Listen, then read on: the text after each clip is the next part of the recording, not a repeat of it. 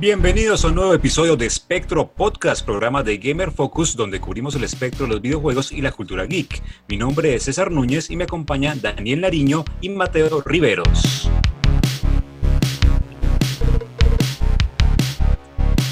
En esta oportunidad vamos a hablar de la Comic Con de San Diego que terminó, todo lo que dejó Marvel Studios en la parrilla, todas sus series de televisión del servicio Disney Plus, todas las películas de la fase 4 del universo cinematográfico de Marvel, un poco menos por el lado de DC y HBO con el regreso de Watchmen. La mayoría de los anuncios de Marvel fueron, ¿cómo decirlo? Como, como que se esperaban, aunque obviamente también hubo sus sorpresas lo de Watchmen, pues sí, ya estaba anunciado. Y pues ahí hubo alguna que otra cosita por los lados, pero la verdad sí esta Comic Con fue bastante memorable, más que nada por, el, por lo que tú dices, César, que es el protagonismo de Marvel. Yo creo que sí, ya tenemos claro que se viene la fase 4, ya se acabó con Spider-Man Far From Home, se acabó la fase 3 porque no fue en Game, sino Spider-Man el que cerró la fase 3. Sabemos que viene la fase 4 que va a iniciar con la película de Black Widow, la tan demorada película de Black Widow, se tardó bastante Doña Scarlett para esa película. Y una sorpresa, yo creo que lo que más sorprendió al público es el anuncio ya para la fase 5, lo que sería Blade, ¿no? El regreso del personaje del cazador de vampiros, el caminante diurno, que en el pasado era por, pues, por parte de Wesley Snipes, ahora es por eh, quien trabajara en la serie de Luke Cage como Mouth. Buenos días, buenas noches, buenas tardes a todos los que nos oyen, que nos sintonizan sagradamente cuando sacamos el podcast porque no, no, no es sagradamente cada semana, pero intentaremos que sea así. Em, sin duda, Comic Con, una gran feria. Creo que en este momento es la que más me llama la atención por los anuncios, por toda la magia que tiene. Eh, E3 se ha quedado muy por detrás en cuanto a como el hype que me, que me levantaba. Y, y bueno, sí, eh, muchos anuncios con la Comic Con, pero antes de entrar en materia, quiero saludar a una fiel oyente que tenemos que me dijo, tiene que saludarme en el próximo podcast, o no se lo perdono, y es mi hermana. Gracias a ella. Me dice ah, fanático de Game of Thrones y, y nos oye fielmente, entonces si no la saludaba en este, me la cobraba. Y, y bueno, pues sí, ya muchas gracias por estar ahí escuchándonos. Y, pero bueno, sí, entremos en materia, ¿no? Sobre todo con, con lo que anunció Marvel, todo con, con, la fase 4, pues ya lo mencionaban acá, con, con el cierre muy mal cierre de Spider-Man. Mm, terrible cierre.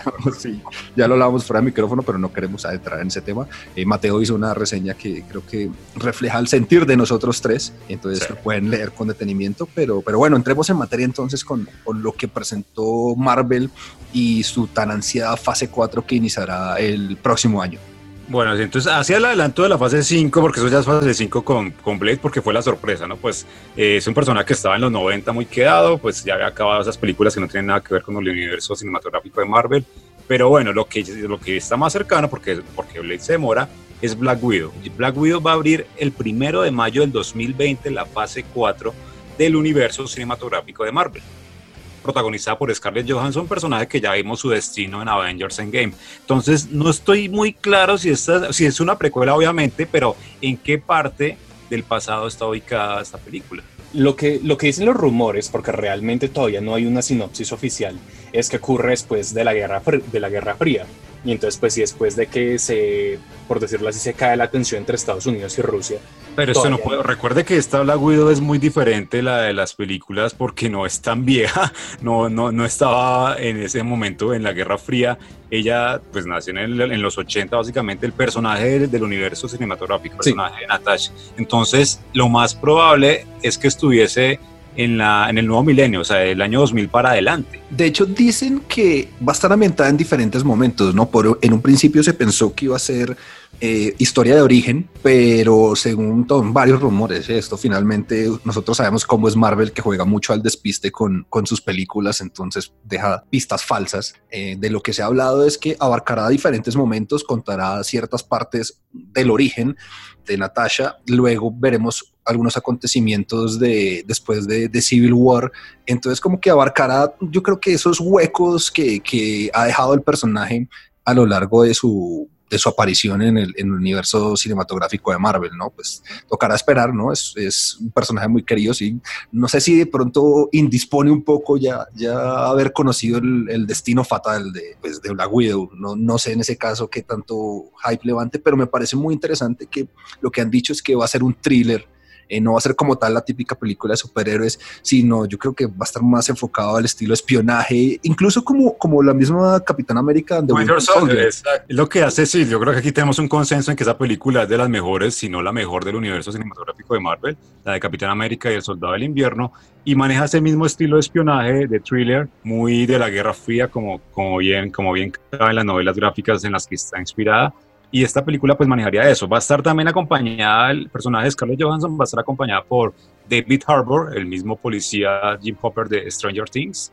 Va a estar como uno de los rusos que le harán la, eh, la rivalidad a Natasha en esta película. También está, si no estoy mal, Rachel Weisz, también dos de Stranger Things, dos actores van a estar en esta película de Black Widow. Hemos visto el origen de Natasha también en alguna parte de Age of Ultron, vimos un poquito, un pedacito, entonces, sí, todas esas cosas van a poderse ampliar y pues van a cubrir varias partes de la línea de tiempo. Esperamos que, que nos aclaren las dudas eh, antes de lo que ya conocimos que, que le sucedió a, a, la espía rusa. Toca ver, lo realmente pues, todavía figura como rumor.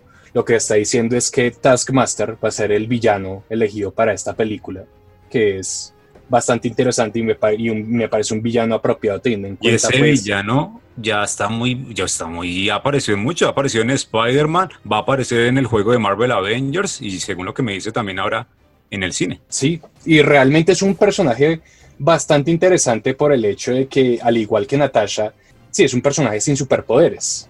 Eso es lo que lo hace más interesante. Pero bueno, pasando de, de la que conocemos, de la Vengadora o ex Vengadora, una sorpresa también, que ya había dicho algo eh, con anterioridad, pero pues se confirmó durante Comic Con, y es The Eternals, eh, dirigida, eh, bueno, no dirigida, sino protagonizada por Angelina Jolie, la entrada triunfal de esta actriz al universo cinematográfico de Marvel.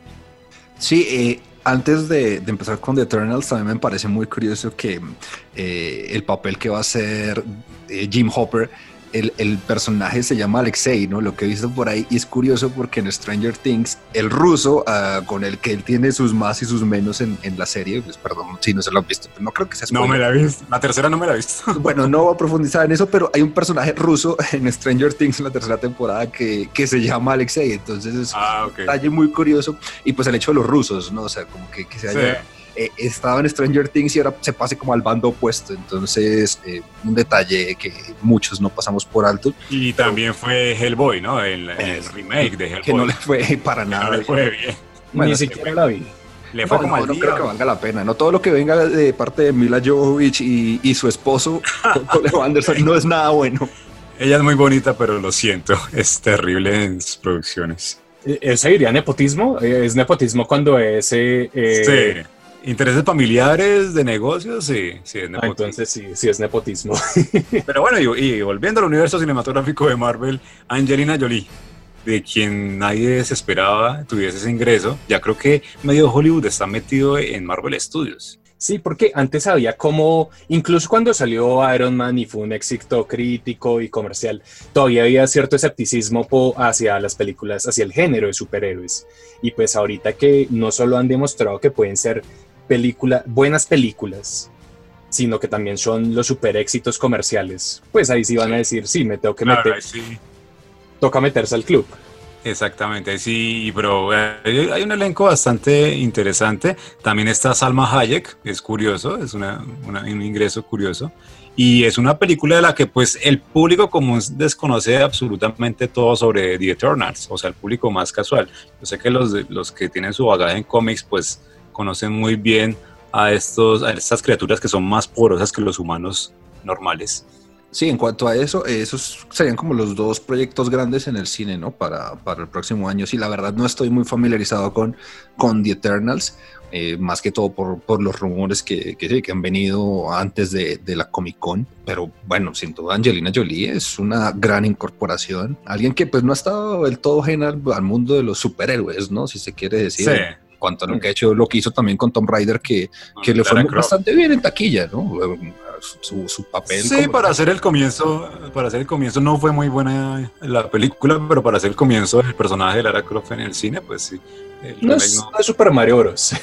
no, sí, por lo menos no, es ni la segunda de Mortal Kombat, Annihilation, ¿no? Pues entonces sí, sí, bueno por ese lado. Pero lo más curioso después de, de ir con unos personajes tan poderosos como los Eternos es que esa película se va a en 2020 en noviembre, eh, pero en 2021, el febrero 12, el 12 de febrero, y va a llegar Shang-Chi, que es un personaje un poco más oscuro todavía del universo Marvel, con el arte del Kung Fu, y la leyenda de los Diez Anillos, que es el regreso de tal mentado mandarín que no tuvo el reconocimiento que se merecía en Iron Man 3, que fue una completa burla, que se corrigió con un cortometraje después más adelante, pero que dejó todo en el aire sobre dónde carajos está el verdadero mandarín al que nunca se enfrentó Tony Stark, por suerte, porque ya hay muchos villanos Tony Stark. Entonces, ese personaje de Shang-Chi que va a ser una salida un poco más diferente o lo que no pudimos ver en Iron Fist, yo creería. Toca ver porque obviamente hay que tener en cuenta que el presupuesto va a ser mucho más grande que el de Iron Fist. Sí, sí. Entonces ahí sí podemos tener en cuenta, sí podemos contar con que hayan coreografías más espectaculares, pero obviamente toca ver qué es, cómo, cómo se van a enfocar, porque de hecho una vez César y yo estuvimos hablando de que podría ser una película tipo Jackie Chan. Claro, pero, lo pueden hacer como, como es como el humor de Marvel, pues pueden volverlo más comedia y artes marciales, y, pero, pero si quieren meter al mandarín verdadero, lo tienen que hacer más con más misticismo con más, no sé, magia, como se le, se le quiera llamar.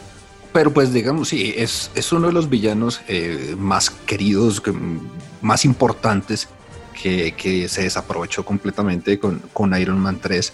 Y, y, bueno, pues toca ver con cómo sale la cosa con, con Shang-Chi. Es un personaje que desconozco completamente. En medio de todo, eso me parece el mérito que ha tenido Marvel, ¿no? No solo con Shang-Chi. Si ustedes, si volvemos al pasado, no sé, cinco años atrás, me preguntan por Ant-Man creo que tendría la misma respuesta. No o los guardianes de la, de la galaxia. Exacto, no son superhéroes con los que yo estaba familiarizado y muchos de nosotros no estábamos familiarizados y, y Marvel los puso en un primerísimo nivel. Exactamente, y eso es bueno, digamos, un personaje que, pues, pues sin poderes así grandes, armaduras, nada, es más como artes marciales, lo básico. Y es curioso ver cómo lo van a empatar con personajes tan poderosos, tipo, no sé, los Eternos o Capitán Marvel, no sé, eh, Doctor Strange, incluso que, que a propósito de Doctor Strange, esa secuela sí fue confirmada y yo creo que fue de las cosas que más me, me emocionaron de los dos anuncios y es Doctor Strange in the Multiverse of Madness que va a tener la, la aparición especial de Scarlet Witch, que en los cómics también hace discípula de, de, de Stephen Strange. Lo más interesante yo diría que de, de lo que anunciaron ahí en la Comic Con fue pues la, las intenciones del director de hacerla una película de terror. Sí, es interesante porque eso no se ha visto en el universo cinematográfico de, de Marvel Studios, de volver a una película así que, que tiene para, para, hacerlo, porque todo el ámbito de Doctor Strange es lo suficientemente horrorífico, las dimensiones con las que se encuentra. y Scott Derrickson, que vuelve a ser encargado de esta película, no eh, tiene un bagaje también de terror. Sí, él dirigió eh, El exorcismo de Emily Rose en 2005 y Siniestro, eso fue en 2018 creo. Exactamente, entonces dice que el villano podría ser Nightmare, que sería muy acorde con, con, todo, con todo este ámbito, pero lo interesante de esta película, en especial de Doctor Strange in the Multiverse of Madness, es que va, se va a enlazar directamente con la serie de WandaVision, que va a ser la de Wanda Maximoff, Scarlet Witch, con Vision, que va a regresar. Va a estar ubicada después de Avengers Endgame y va a ser la serie de Disney Plus del servicio por suscripción una de las muchas series de las que vamos a hablar también. Eh, esa serie va a estar directamente, va a terminar, por así decirlo, van a ser unos ocho episodios y va a terminar donde comienza la película de Doctor Strange con Scarlet Witch. Sí, sin duda, eh, digamos, la fase 4 ya presentada oficialmente nos deja clara las intenciones de, de Marvel, de Disney, eh, en, cuanto a su forma de hacer dinero y de mantener la atención, ¿no? pienso que para esta fase se dieron cuenta que no podían vivir de, de películas, que de pronto los intervalos serían muy largos eh, para no ir más lejos. Este año solo tuvimos dos películas, no hay nada más. El próximo año solo va a haber dos películas, pero se va a estrenar también la serie de Falcon and the Winter Soldier por Disney Plus.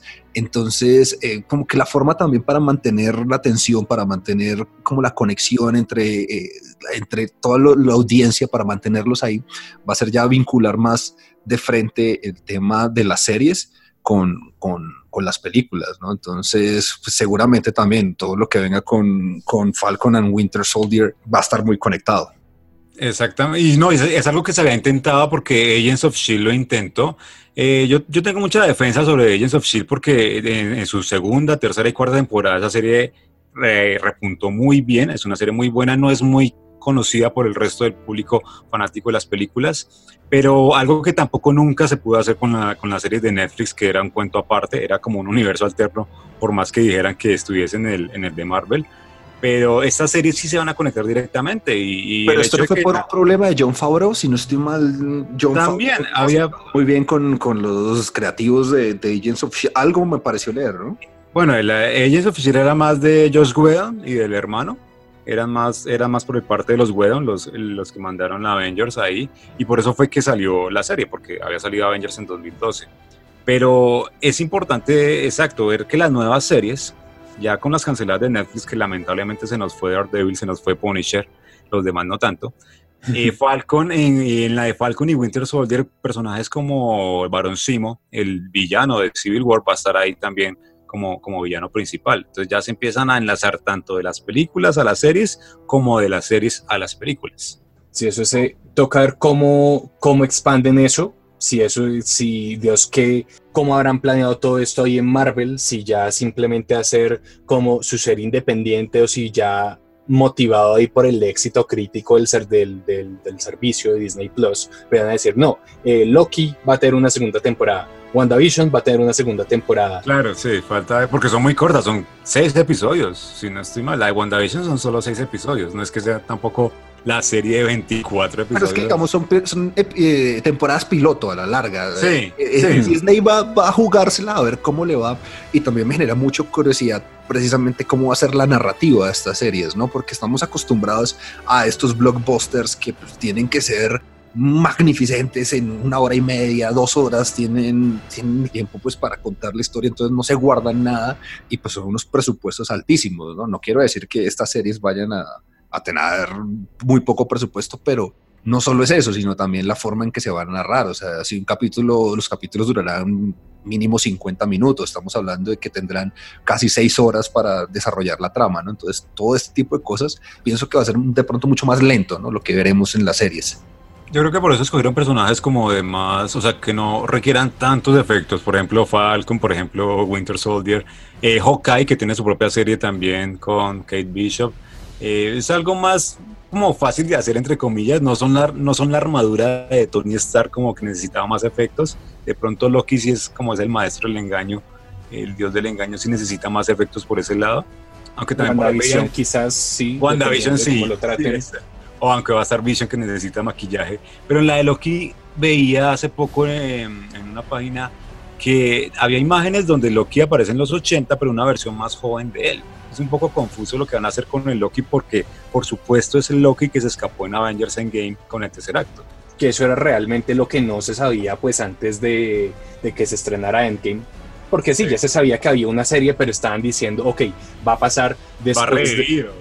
Sí, va a revivir después de Endgame o hacer, eh, o hacer antes de Infinity War. Pero entonces sí, Tom, el protagonista Tom Hiddleston sí confirmó que ese Loki es el que escapó, él no ha sido redimido, sigue siendo el Loki malo al final de Avengers, de la primera de Avengers. Entonces va a ser interesante lo que vemos en esa serie, aunque todavía es un poco, no se sabe absolutamente nada de las locuras que van a hacer con, sí, con Loki. Vamos a ver cómo, cómo sale esto. Eh, sí, la primera que va a salir va a ser, de hecho, la de Falcon and the Winter Soldier, que es para otoño 2020. Eso significa que más o menos septiembre, octubre, noviembre del, del otro año eh, ya estará disponible en Disney Plus. Vamos a ver qué tal sale ese experimento, pero pues ya son varias series que están que están ya preparándose, cocinándose para, para esos dos próximos años que, que fue como el calendario que, que nos presentó Disney, eh, Marvel en, Comic Con y, bueno, ¿no? El la Thor, Thor 4. Claro, la Thor es la que más lejos quedó, esa sí quedó hasta el 2021, hasta noviembre. Love and Thunder. Love and Thunder ya regresa, la sorpresa, otra sorpresa, Natalie Portman, la que dijo que jamás volvería a Marvel Studios ha vuelto. la que pateó la lonchera volvió increíblemente, ¿no? Volvió y con el martillo de Thor. Entonces, sí, vamos a ver de pronto lo mismo que se vio en los cómics, tal vez, no, de, pronto no tan dramático como en los cómics. Lo dudo, con Taika Waititi dirigiendo. Sí. Mm. Sí, después de lo que vimos con Ragnarok, que fue muy buen cambio el que sufrió Thor de las películas de la 2 a Ragnarok, lo necesita. Es cero probable que cambien ese tono, así que Thor viene a volver a ser comedia. Eh, el triángulo amoroso de pronto que hagan con, no sé si hacen un triángulo amoroso con Valkyrie ahí, no sé, con Thor, con, con el nuevo Thor y con Jane Foster, que sería pues la nueva Thor. No es Thor mujer, es la nueva Thor. Aunque yo he escuchado pronto que Valkyria la pueden volver también lesbiana, ¿no? O sea, como que algunos... Sería interesante, sería hasta interesante. Pronto sería la fórmula más fácil de, resolver ese triángulo que, de pronto inicialmente sí se tenía previsto, pero ahora que Natalie Portman pues volvió ya, ya cambia completamente el panorama. Y pues sí, con Taika Waititi... Eh, muy bueno lo que se ve en Thor 3, pero pues no sé si la historia de, de Love and Thunder, de, de lo que ocurre, de lo que va a estar ambientado en teoría, sí sería un poco más dramática ¿no? Porque finalmente es Jane Foster eh, con el cáncer. Exacto. Entonces, no, y, dando por la fuente de la película se ve muy he De hecho, se ve, tan, se ve más cómico todavía. La anterior apelaba más como al estilo de los 80, al estilo neon, al estilo cyberpunk. Pero esta película se ve muy como de Masters of the Universe, así todo estilo He-Man, eh, estilo Conan el Bárbaro, estilo eh, Red Sonja, bueno, todas esas, esas franquicias. Pero bueno, vamos a ver humor, vamos a ver el paso del Mjolnir, el ya con un nuevo Thor. Ya yo creo que esta sí será la última de Chris Hemsworth. Por fin se despedirá, cosa que no pasó en, en Endgame. Él, él quedó ahí. Y bueno, de pronto Hulk, quién sabe si tenga su cameo, como, como en Ragnarok. Eh, pues es que uno no sabe porque al fin y al cabo pues ya tenemos al profesor. Sí, ya cambió mucho, como el de la casa de papel, el profesor Hulk, que lo sabía todo. Y bueno, aparte de esta película que será la última de la, bueno, de las anunciadas de la fase 4, no sabemos si van a anunciar más de pronto en el camino. Eh, está la serie animada, de la primera serie animada del universo cinematográfico de Marvel, que es What If. ¿Qué pasaría si las películas no hubieran terminado tal como terminaron, pero en formato animado? Muchos actores de estas películas van a regresar en sus papeles para los personajes animados en finales alternos a lo que no sé qué hubiese pasado, por ejemplo, en Avengers, si Loki hubiera dominado eh, a los Chitauri, si hubiese hubiera quedado, si hubiera ganado la batalla de Nueva York, qué hubiera pasado si Ultron, no sé, hubiera matado a Vision, algo así. Cosas de lo más ilógicas pueden darse respuesta en esta nueva serie basada en los cómics también. No, y lo chévere es que ya es propiamente la introducción del personaje Kesuatu, que es The Watcher, sí, un personaje importantísimo en los cómics y que pues vimos ahí a su raza por encimita en Guardianes de la Galaxia volumen 2 pero aquí propiamente se nos van a introducir, digamos, cómo son sus poderes ahí de omnipresencia y nos van a presentar como todos estos futuros o eh, sí, eventos alternativos. Muy, muy interesante esa propuesta. Bueno, en formato animado tal vez algunos desanime, curiosamente, pero no, ya se ha visto que hay series para, mm, como Rick and Morty para adultos que pegan muy bien. No, me parece una buena forma de precisamente narrar esos acontecimientos. Sí. tampoco se puede pedir eh, que todo sea un blockbuster de, las proporciones que, que, ha hecho Marvel con su universo cinematográfico. Y, no, me parece muy interesante el, el, el What If que está previsto para verano 2021. Eso significa más o menos junio, julio, agosto Vamos a ver qué, qué nos depara esa serie animada. fueron 11 proyectos, ¿no? 11 eh, entre series y películas, 11 que presentó eh, Marvel en, en Comic Con. Y es un empujón muy fuerte el que le da Disney a su servicio Disney Plus, a su futuro servicio de streaming Disney Plus. Yo creo que se viene la batalla fuerte contra Netflix y Disney tiene muchas cartas. O sea, estas son unas. Lo que no tenemos es plata. Es que ya, no se puede pagar nada. Sí, entre todos los servicios que hay, no nos va a dar. Eh, espero la muestra gratis de mínimo un mes para, para ensayar cuando salga eh, Falcon and the Winter Soldier para ver si, si vale la pena. Esa sin duda va a ser el, la prueba de fuego. el gancho, el gancho de eso. Y bueno, lo que... Si no se engancha, Sí, ahí, va a tener problemas. Exacto. El problema también, bueno, no problema, pero sí lo que se preguntaban muchos de los, de los que estuvieron pendientes de las noticias de Comic Con de San Diego es dónde quedaron las secuelas de Pantera Negra, de Guardianes de la Galaxia, incluso Capitana Marvel. Y además de estas tres películas, pues que ya serían la fase 5, si no estoy de la- del universo cinematográfico de Marvel, ahí también entraría Blade, que es la que anunciaron, y la película, pues diría la tercera parte de Spider-Man, si no, si no me equivoco, creería que Spider-Man va también en esa fase. Yo esperaría que no. Eh, sí, por el bien del mundo no, pero va a pasar. Sí, es que spoilers, spoilers para los que no hayan visto Lejos de Casa, dejaron esa trama abierta. Muy abierta, demasiado Muy abierta. Bueno, aunque, aunque digamos la verdad, la, la, la escena post créditos de los de la mitad de créditos fue la mejor de la película. Sí, Sí, Sí, de lo poco pero sí. rescatable. Esa es la verdad y, y queda muy abierto. O sea, esa tercera hasta que se viene. sí, me extraña que no la anunciaran ahí para la fase 4. Pero ojo, una cosa importante es que yo creo que también eh, Marvel se guardó muchas cosas porque dentro de un mes exactamente se viene la, la D23, ¿no? D- D23 Expo, que es la feria de Disney donde seguramente pues va a estar Marvel y, y harán otros anuncios, ¿no? Yo creo que pronto se guardaron unos cuantos para, para llegar con algo más en, dentro de un mes eh, en, su feria, bueno, jugando de locales que va a ser en Los Ángeles. Entonces de pronto se hablará un poco más también de Avengers, ¿no? Porque también extraña que eh, nos tenían acostumbrados a que por cada fase iba había una película de Avengers y no apareció por ningún lado, no se mencionó por ningún lado. Algunos rumores dicen que de pronto es por los cuatro fantásticos, se dice que pronto los Avengers van a girar en torno a, a los cuatro fantásticos. Entonces no sabemos si en la fase 4 habrá una película con claramente una nueva alineación de Avengers, pero, pero sí extraña, ¿no?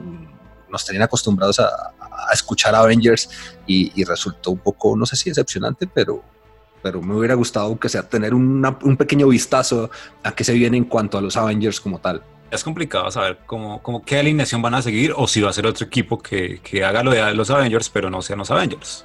Ya, pues Kevin Fitch, Kevin Feige, siempre me confundo ahí con el, con el apellido. eh, Kevin Feige ya había dicho que proyectos alrededor de mutantes y cuatro fantásticos están ya en planeación. Claramente no van a llegar a fase, a fase en la fase 4. Quizás lleguen en fase 5, que sería pues más pronto de lo que muchos esperábamos. Que algunos decían, no, vamos a tardar 5 o 6 años en ver a los mutantes. A, a mí con, con X-Men, de pronto sí era que me lo imaginaba más lejano, precisamente por, por lo que hizo Fox, bien o mal. Lo creado por Fox tuvo cierta repercusión, tuvo buenas películas, más malas que buenas. Pero, pero por lo menos First Class o Days of Future Past me gustaron mucho. Y pues sin duda la figura de Hugh Jackman, ¿no? Hugh Jackman como Wolverine es un sello de identidad de Fox.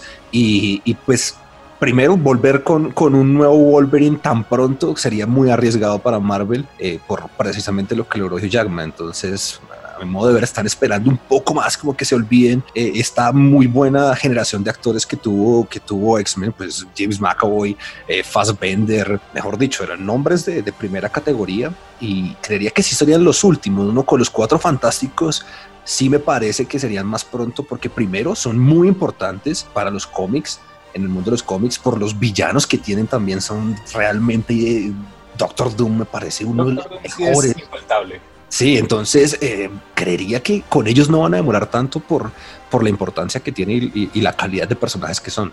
Sí, es verdad, igual X-Men X-Men está muy reciente en la memoria y no terminó de la mejor manera. Dark Phoenix fue un desastre por todo lado. Lastimosamente porque fue uno de los universos que empujó todo esto de los superhéroes en el cine eh, la, nueva, la nueva era de películas de superhéroes en el cine. Entonces, con X-Men yo creo que se demoran un poco y diría hasta cinco o más años. Los Cuatro Fantásticos, ¿qué tan cerca estén? Eh, la fase 5 podría ser, podría ser, pero pues sí, eh, con Marvel no sabemos porque aparte de ellos hay, hay otros personajes por introducir. Mm, toca, toca ver cómo abarcan todo eso y cómo abarcan como tal lo que es el origen de los Cuatro Fantásticos. Eh, si realmente cómo son, cómo, cómo interactúan en este mundo en el que no son como uno de los primeros héroes. Sí, que la, y cómo se apartan de ese desastre que fue la película de 2015, que intentó revivirlos. Yo insisto en que la clave de todo eso, tanto la introducción de los X-Men como los Cuatro Fantásticos, va a estar en el multiverso.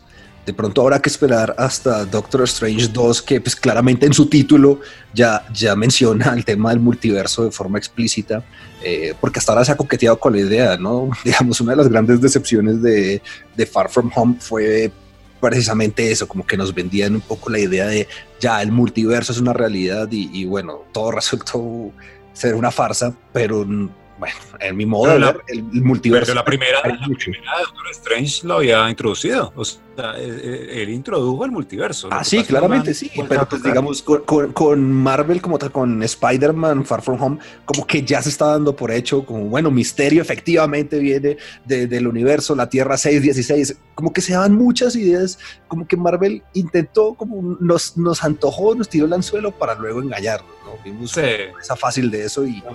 yo no, si no caí en esa porque yo decía, que es Misterio, el maestro del engaño viene la Tierra 616, obvio. Hasta el número estaba mal porque eso es la, los cómics, canónicos, entonces hasta el número estaba mal. Pero, pero sí, eh, mm, Doctor Strange había dado como eh, la abrebocas del universo, de la dimensión del espejo, de la dimensión oscura. Eh, lo que él va a abrir en la, en la secuela van a ser una, la dimensión de las pesadillas, otra cantidad de, de multiversos, pero sí él tiene toda la, la, facilidad para introducir esto a las audiencias. Y sí, los cuatro fantásticos, y tanto los cuatro fantásticos como los X-Men, la única es que vengan de, otra, de otro planeta, de otra dimensión.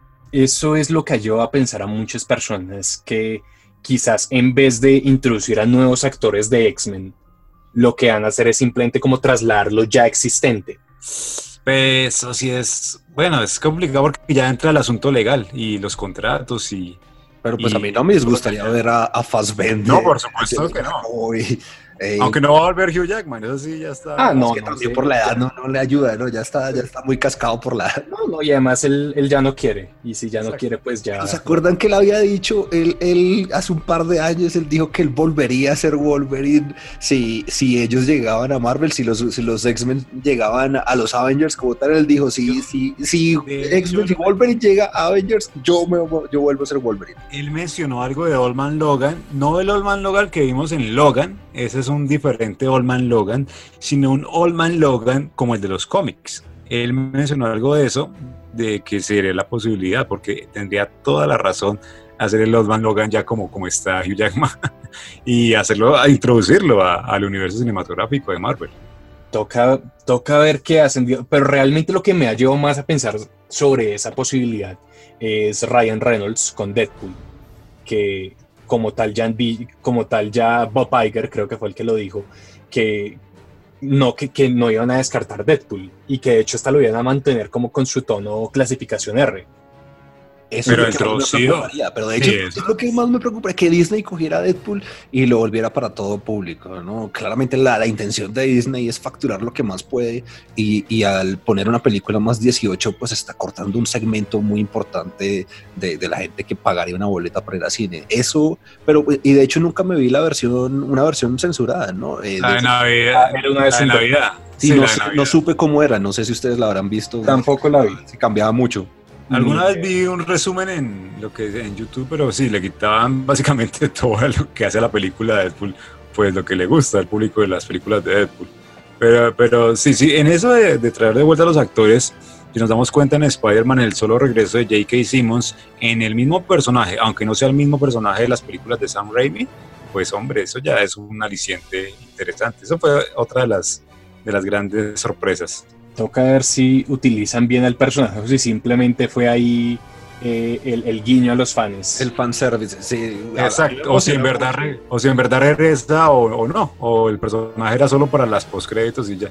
Sí, vamos a ver qué pasa porque pues bueno, también es bien sabido el, lío legal que hay con Spider-Man, el tema de los derechos compartidos con Sony Pictures, el hecho que a Venom le haya ido muy bien y seguramente Sony ya esté viendo la forma de, de regresar a Spider-Man y vincularlo con Venom y pues con un actor de la talla de Tom Hardy. Entonces, eh, es complicado ese panorama, ¿no? Pensándolo más en el caso específico de Spider-Man y, y, el UCM. Sí, es que se sabe tan poco sobre cómo es como todas esas cosas sobre los derechos que a uno no le queda más opción pues esperar a un anuncio oficial. Da, mucha lástima que el universo de Spider-Man de, Marvel Studios haya perdido a su Kingpin, de la serie de Netflix, haya perdido a Punisher de George Bertal, personajes muy bien hechos, el Daredevil de Charlie Cox, que ya lastimosamente pues tuvieron que darles de baja con todo lo de Disney Plus. Lástima, sí, una lástima porque pues, sí, especialmente lo que, lo que se había hecho con, con Daredevil y, y la primera temporada de Punisher era, era muy destacable. Entonces, vamos a ver, ¿no? Pues yo creo que eh, tampoco Disney va a dejar morir, eh, eso no, no se sabe, ¿no? También es un misterio porque bien o mal lo que ha logrado Netflix con, con ese pequeño universo de, de héroes eh, había sido muy positivo. Entonces, no, no creo que Disney lo vaya a echar en saco roto esos personajes, pero bueno, ya sí estamos, ya es un terreno muy hipotético y, pues también se hablaron otras cosas, ¿no? Eh, no, no, sé si llamarlo el gran ausente, pero pues eh, uno que no vive sus mejores momentos, ¿no? Es, es DC. Nada del universo extendido de DC Comics. Sí, pues de hecho Warner había dicho que hace mucho tiempo que, que no iba a estar presente en esta Comic Con porque ahorita está replanteándose todo tras los fracasos que, que han tenido en taquilla. Pues estos, últimos, estos últimos filmes no han sido fracasos, afortunadamente, y hasta hecho han tenido una buena recepción crítica que son eh, Shazam y Aquaman, que obviamente no... Le, fue mejor, le fue mejor que la Liga de la Justicia que, ay Dios. No, y, y, obviamente no se comparan junto con los crossovers que son Infinity War y Endgame, pero son películas de superhéroes decentes y que realmente como que se salen todo este como este complejo que tenía Snyder de que no, todo tiene que estar interconectado y tenemos que hacerle y, y, todo es oscuro y tenemos que hacerle carrera a Marvel, bueno, que eso no fue tanto Snyder, eso, eso fue Warner Bros. Sí, eso fue más Warner Bros. Aunque querían hacer de, de Snyder el, Josh, el Kevin Feige de, de ese universo. No, no es la persona más apropiada. Sí, pero bueno, ese universo ya está. O sea, la Superman no se sabe qué va a pasar. El Batman ya lo cambiaron, ya no estaba en África. Ya todo está desconectado. Solo se viene Wonder Woman 84 el próximo año. Y se viene. ¿no? Pues Guasón. Sí, el Guasón, Guasón independiente, porque es como un indie. Sí, toca verla. Yo creo que ahí también van a ser como. Vamos a ver cómo le va a este, a ver si lo vinculamos de alguna forma a su universo. Y sí, algo raro. El tema de películas sí es complicado, más allá de Shazam, que, que me divirtió, me fue una, fue una grata sorpresa, no, no le tenía mucha fe, pues no, iba como sin, sin esperar nada, decir verdad, tampoco es que estuviera muy familiarizado con el personaje. Y bueno, pues la escena, la post-credits también, eh, ahí con Superman deja, deja la cosa más abierta, pero, pero yo creo que eh, Warner DC debe estar replanteándose absolutamente todo ahorita porque no, no, no le han salido las cosas como esperaba y pues... Eh, un síntoma claramente es que, que no hayan estado con producciones de Hollywood y pues todo estuvo más enfocado en películas animadas. Y bueno, y se viene, se viene la serie de Harley Quinn, que es como lo más, una serie para adultos, eh, es como lo más cercano de los personajes de, de DC. Y Batman, pues que siempre está, es el eje principal de todo ese universo. Aquaman seguramente tendrá la secuela, le fue muy bien. De hecho, ya está confirmada. ya está confirmada, exacto. Entonces, ya eso, eso es seguro por el lado. Lo que son Aquaman y la Mujer Maravilla están ya fijos. Flash, no se sabe qué va a pasar con Flash. Si Flash, Flash la, ah, no sé. Ah, a Flash, la última noticia que se dio sobre eso es que el director de It, de eso, se, eh, pues va a dirigir esa película, o por lo menos está en discusiones para dirigir la película de Flash.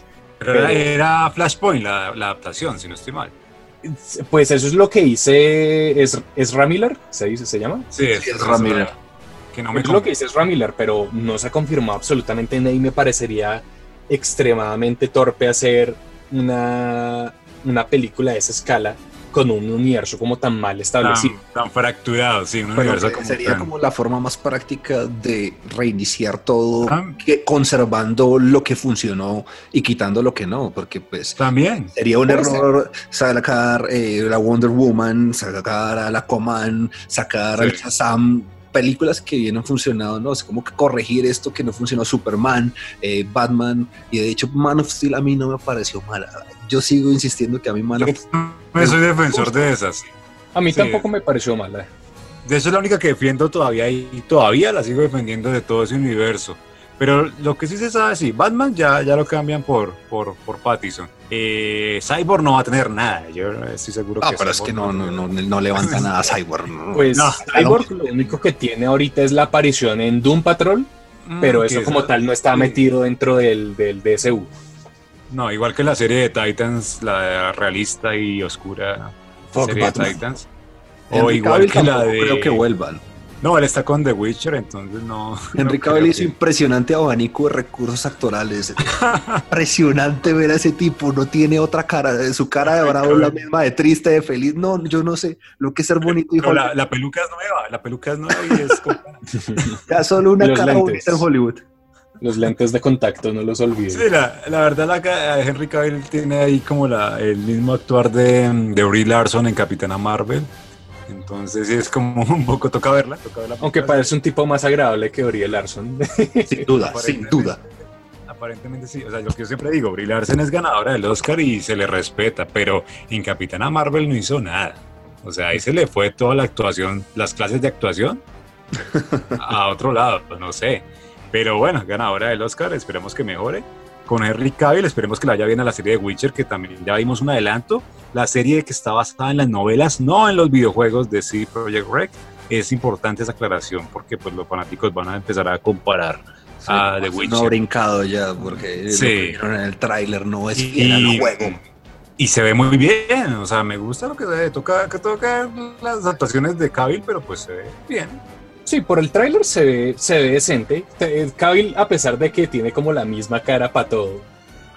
Pero si se fijan en el tráiler, no, casi no sale Cavill. O sea, sale mostrando su cara bonita, pero no dice nada. Es, sale, es un sale ahí al principio. Sale es, un hombre, es un hombre hermoso mostrando su, su hermoso. su hermoso y bueno, los efectos, bueno, también toca ver más, pero pues el universo Witcher tiene que meterle mucho efecto. Entonces ahí toca, todavía tenemos pendiente esa por, por el lado de Witcher. También HBO, HBO nos tiene preparados y pues por esto sí brincó Alan Moore. Eh, la serie que no se sabe qué es porque es un producto totalmente aparte de Watchmen. No es, por el momento no es oficialmente una secuela, tampoco es que sea un reboot, tampoco un remake de la película de Snyder, es un producto independiente, lo que es Watchmen, la serie de HBO. Sí, es que es una vaina bien rara porque uno no porque claramente esto, es, esto no ocurre en el mismo marco de tiempo que la novela, que la novela gráfica original, porque ya está, ya como tal está establecido Rorsch, ah, siempre se no pronuncio. Rorschach, es que ese es raro ese nombre. Eh, Doctor Manhattan, como por lo menos el último tráiler insinúa que ya que, que se fue de la Tierra. Entonces ahí uno no sabe si fue después de los eventos de la novela visual o si en esta realidad alterna, esta realidad independiente, eh, simplemente se fue por X o Y razón. Bueno, si aparece Lauri, el espectro de SEA, eh, uno tiene más la idea, bueno, el público casual tiene más la idea de la película de Snyder, de que le cambiaron algunas cositas respecto a la novela gráfica, pero lo más seguro es que tome todo basado en la novela gráfica. Todos estos elementos apuntan a que va a ser una secuela, pero mm, la verdad es que se sabe muy, todavía hay muchos misterios alrededor de esta serie. Tocará esperar hasta eh, cuándo es que se estrena. Eh, últimos, el último trimestre de este año. No tengo HBO, entonces ni idea. Lo tuve para ver Game of Thrones. Sí, yo tampoco. Tan pronto se acabó Game of Thrones, cancelé esa suscripción y, y, la volveré a poner hasta cuando saquen en la precuela de Game of Thrones, cuando saquen The Long Night, que todavía no se llama así. bueno, como se vaya a llamar. Yo le, le tengo, Creo que le tengo fe, y pues le he tenido fe a Westworld las primeras dos temporadas. Se viene la tercera temporada con Aaron Paul, el mismo Jesse Pinkman de Breaking Bad. Eh, una temporada que se parece mucho a lo que va a ser Cyberpunk también, ya con el mundo del futuro fuera del parque de Westworld. Entonces es interesante lo que vamos a ver ahí con Ivan Rachel Wood, vuelve también en el papel de Dolores. Y, y bueno, eso fue como eh, en general de los anuncios grandes, eh, Mateo que estuvo bien pendiente también nos contará algunos anuncios que de pronto pasaron de agache, porque pues bueno, sabemos cómo es la maquinaria de, Marvel y, sus películas, pero también hubo uno que otro anuncio interesante que, que, valdría la pena mencionar y tenerlo en el radar, ¿o no, Mateo? Pues realmente Eh, como, como tú dijiste, lo principal es Marvel, pero ahí hubo algunas cositas ahí ya para nichos específicos o para fanáticos de franquicias específicas. Cartoon Network siempre es, un, es una presencia constante en lo que, son, en lo que es Comic Con. Entonces, para los que les gusten pues las series de Cartoon Network, ahí se anunció pues lo que es la película Steven Universe, una serie muy conocida, no la he visto, no la he visto, pero sé que tiene sus seguidores también se anunció como este crossover entre esta serie llamada eh, OKKO, que es, creo que se llama así, con Sonic, con Sonic, nada menos que el erizo azul de Sega. Hubo también lo que son como los anuncios chiquitos ahí de lo que son los cómics de cada compañía, de ese tuvo como sus propios anuncios de cómics que están ahí como en su evento El Año del Villano, que es como todos estos cómics que van a ser protagonizados por villanos. De hecho, hace unas cuantas semanas anunció que John Carpenter va a escribir un cómic del Joker, pues una iniciativa bastante interesante. Buenísimo, buenísimo. Ese sí lo voy a tener en el radar para, para ver qué sale de ahí. No, y eso que es uno de los, uno de los muchos anuncios que se hizo en materia de cómics, porque al fin y al cabo, pues, se llama la Comic Con por una razón. Y ha perdido mucho el enfoque, ¿no? O sea, me, me llegaba eso en, en, algunos youtubers que estuvieron allá hablando de la experiencia y decía, se nació siendo como una feria de cómics donde se ven muchos artistas que van allá a dibujar, a presentar historietas nuevas. Pero bueno, sí, finalmente los focos se los llevan las grandes compañías las películas. Claro, sí, entonces, pero pues digamos los que van allá a, la Comic Con en San Diego, pues sí ven de primera mano ese ambiente, digamos como la razón original de, de la feria, de lo cual me llamó mucho la atención. Muchos coincidían en, en que las ferias como tal no dista mucho de lo que es una feria como la que se ve, las que se ven en Latinoamérica, ponían los casos, el ejemplo de lo que se veía en México o lo que se vería aquí, no sé, al estilo Sofa, al estilo Comic Con, la Comic Con chipchombiana, ¿no? Que se apropió del nombre. Eh, obviamente eh, es una, magnitud mucho más grande, artistas de más renombre, pero en esencia se ven los Funko, se ven los cómics, se ven las ferias, es como la misma estructura, ¿no? no es, el público es el mismo. Sí, exacto. O sea, no, no es imaginarse algo tan glamuroso, ¿no? Naturalmente lo, rimbombante, lo que llama la atención son los paneles y tener en un mismo lugar eh, toda esta camada de artistas, ¿no? Pero digamos, la feria, la esencia de la feria como tal, no dista mucho de, lo que se ven en las ferias de Latinoamérica. Bueno, y el cosplay también allá es mucho más profesional. Pero que hay personas que hacen cosplay que son... Con, Dios, obviamente uno ve como su buena porción de cospobre, pero también, pero también hay su, pero también hay personas que realmente sí le meten la ficha a lo que es el cosplay. Sí, no, sí, se ha visto, se ha visto aquí. ¿Cuál es lo que todos coinciden? Es que hay que ir al menos una vez en la vida, ¿no? a, una Comic Con, eh, naturalmente una cantidad de gente impresionante, caminar por los pabellones es prácticamente imposible por, por la cantidad de gente que va pero, pero es una experiencia que, que vale la pena, sí, no, no sé si todos los años, pero aunque sea una vez estar allá. Sí, finalmente es, es, la pasión lo que nos gusta a todos, igual los que estamos acá, los que les gustan los cómics, así, sea, así sean solo fanáticos de las películas de superhéroes, igual vale la pena, son los personajes de ahí los, los importantes. Creo que aparte de eso algo se vio también de, del juego de, de Avengers, de, de, Square Enix. Mostraron pues, puertas cerradas, tiene toda la razón. Sí, ahí se vio algo, pero pues bueno, ya, ya nos toca esperar a nosotros hasta eh, marzo 20, si no estoy mal. ¿Y qué se dijo? ¿Qué se dijo de ese juego que no le tengo mucha fe? Lo que se, se, pues se mostró que eh, eh, Miss Marvel, Kamala Khan, va a aparecer en el juego. Ese fue, pues, fue la, pues por decirlo así, el anuncio más importante de esa proyección, de esa presentación. Eh, se mostró algo de jugabilidad, pero realmente no mucho. Entonces, no sé, tampoco es que se pudiera sacar mucha información. Toca ver si realmente. Ese juego lo, lo, lo estoy agarrando con pinzas. Espero no llevarme una decepción muy grande, pero, pero hasta ahora no, no me, no me llama la atención. Pero bueno, nos, nos queda esperar qué será de este juego, qué será de las películas de Marvel, qué será lo que tiene DC. Qué será lo que tiene el negro, qué será lo que vienen de todas estas compañías, pero para ello pues nos toca sacar plata al bolsillo y pagar Disney Plus, pagar una entrada a cine y pagar todo lo que se viene porque no es poquito. Así es, vayan ahorrando, vayan ahorrando para Disney Plus. Recuerden, Falcon and the Winter Soldier es la primera. a nosotros nos toca esperar hasta 2021. Sí, y aquí legalmente en Latinoamérica el servicio yo creo que tarda un poquito más, así que bueno, más no es por decirles que, sí, no es por decirles que usen el parche, pero pues la ahí vemos, entonces ah, ahí vemos que, cómo se hacen, pero pendientes de toda esta información.